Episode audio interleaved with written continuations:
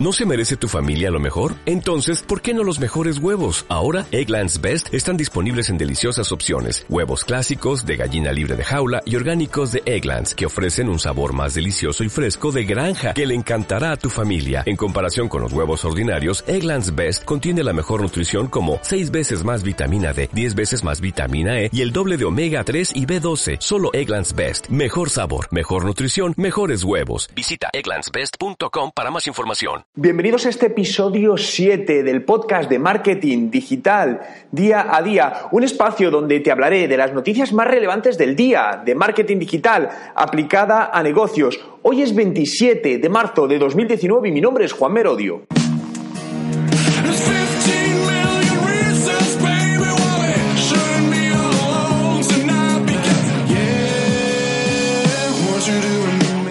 Y comenzamos hablando de Google, nueva herramienta gratuita y análisis de datos. Eh, los datos, el petróleo, el oro de este siglo digital. Es una herramienta que está enfocada a periodistas, bloggers, medios de comunicación y han pensado en aquellos que son pequeños, ¿no? que tienen menos herramientas para poder analizar sus datos.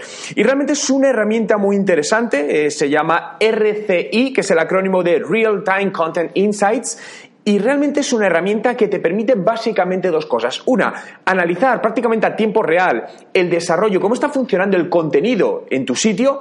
Y dos, tendencias en tu región. Porque al final, cuando, sobre todo a nivel de medios de comunicación, cuando estamos hablando, generando contenido, ya no solo medios de comunicación, no, generando contenidos, eh, las tendencias, lo que se está hablando en ese momento es muy importante a la hora de desarrollar, sobre todo, ciertos tipos de contenidos que tienen un periodo de vida corto. Es decir, contenidos que de repente, pues imaginaos una noticia de última hora que de repente pues eh, sale en las noticias y de repente hay un boom de personas buscando por internet esa información. Si no estás ahí, si tu contenido no está ahí, estás perdiendo oportunidades. Por lo tanto, todo esto te ayuda a prever todo eso. Os dejo el enlace a la herramienta en la descripción.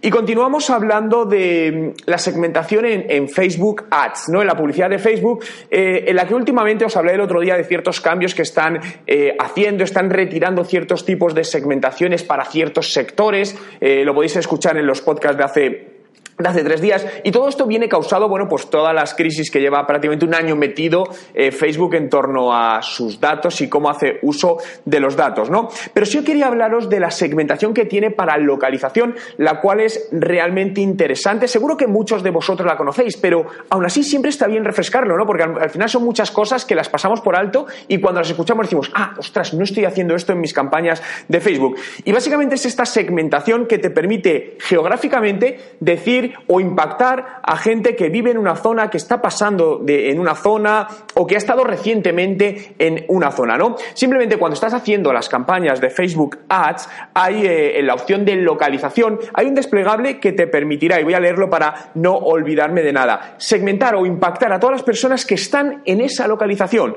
segmentar a quien vive en esa localización, segmentar a personas que recientemente han estado en esa localización o segmentar a personas que están viajando en esa localización. Por ejemplo, para negocios turísticos esto es muy interesante para llegar a gente que está viajando, que está en esa zona y, es un momento, es un, tiempo corto, puntual, ¿no? Pero también, por ejemplo, para llegar a personas locales de una zona o personas que aunque a lo mejor su día lo desarrollan en otra parte de la ciudad porque trabajan en otro sitio, pero viven en una zona. Se me viene a la cabeza marketing inmobiliario en el cual, pues como sabéis, estoy muy metido desde hace mucho tiempo y, realmente esta es una de las estrategias o de las segmentaciones más útiles. Y seguimos hablando también para recordar un poco, ¿no? De posicionamiento SEO, el posicionamiento natural en buscadores. Vamos a centrarnos en Google, cuando la gente te busca y te encuentra y no pagas por ese clic como puedes pagar en la publicidad de Google Ads. Y eh, he visto un, artículo que, me gustaba, ¿no? Porque decía como los, los tips más esenciales para posicionarte en SEO.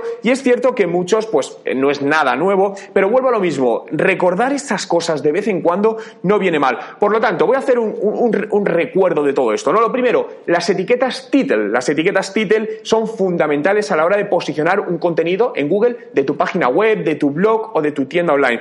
Sí me gusta decir, el SEO es complejo, el SEO cada día es más complejo, por lo que yo recomendaría poneros en manos de profesionales SEO, porque además el SEO mal hecho puede derivaros en problemas. Hay muy buenos profesionales por todo el mundo que estarán encantados de ayudaros a conseguir más tráfico y monetizarlo. Además, recordad que el tráfico que viene desde Google es un tráfico con intención de compra. Si lo, si lo comparamos, por ejemplo, con el tráfico que puede venir desde Facebook, donde la gente se encuentra en la publicidad, pero en cambio en Google la gente, oye, quiero buscar, no sé, hoteles baratos en Cancún bueno, pues tengo una intención de compra porque voy a ir de vacaciones probablemente a Cancún o me lo estoy planteando.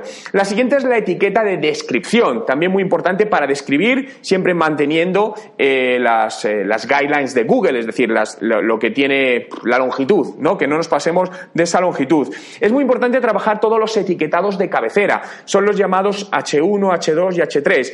Si esto no te suena y dices, ¿de qué me está hablando este hombre? No te preocupes, no pasa nada. Sí te recomendaría aprender deseo, pero por lo menos para poder tener unas bases, búscate información en vídeos en YouTube, libros de SEO, lee absolutamente todo. Hay un libro muy bueno, no recuerdo el título, es eh, de Fernando Macías, es un profesional eh, SEO muy, muy bueno, por lo tanto buscadlo porque es muy útil. Entonces, ya no para que tú hagas el SEO, sino por lo menos para que cuando hablas con alguien que lo va a hacer sepas de qué te están hablando, que esto es muy importante.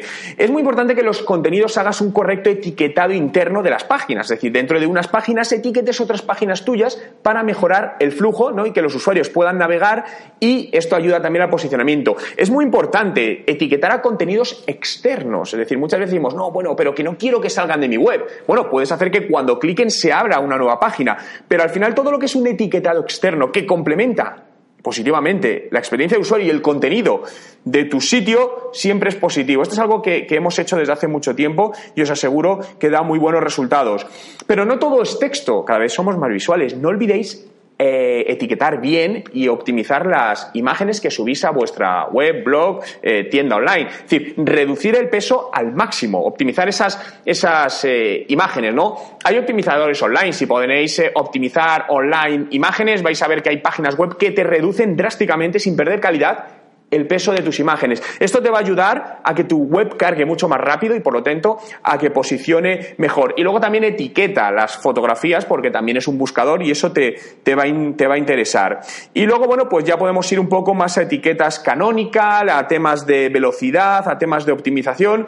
Y hay un tema aquí sí muy importante y que muchas veces no, no se tiene en cuenta, ¿no? Se trabaja el SEO, pero eh, son páginas que tienen unos tiempos de carga muy rápido. Os comentaba el tema de las imágenes que influyen, pero hay muchos factores factores que influyen. Uno de ellos es cómo está programada la web. ¿Qué tal optimizada está la web?